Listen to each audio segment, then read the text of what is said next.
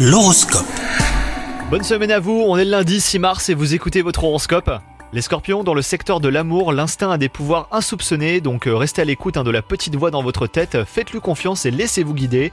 Vous éviterez de tomber de haut et vous aurez l'assurance d'atteindre le bonheur avec votre moitié. Quant à vous les célibataires, la grande rencontre n'est probablement pas pour aujourd'hui, mais cela ne vous empêche pas de recevoir de l'amour de vos proches. Vous pourrez compter sur la solidarité de vos collègues ou même partenaires hein, pour mener à bien vos projets professionnels.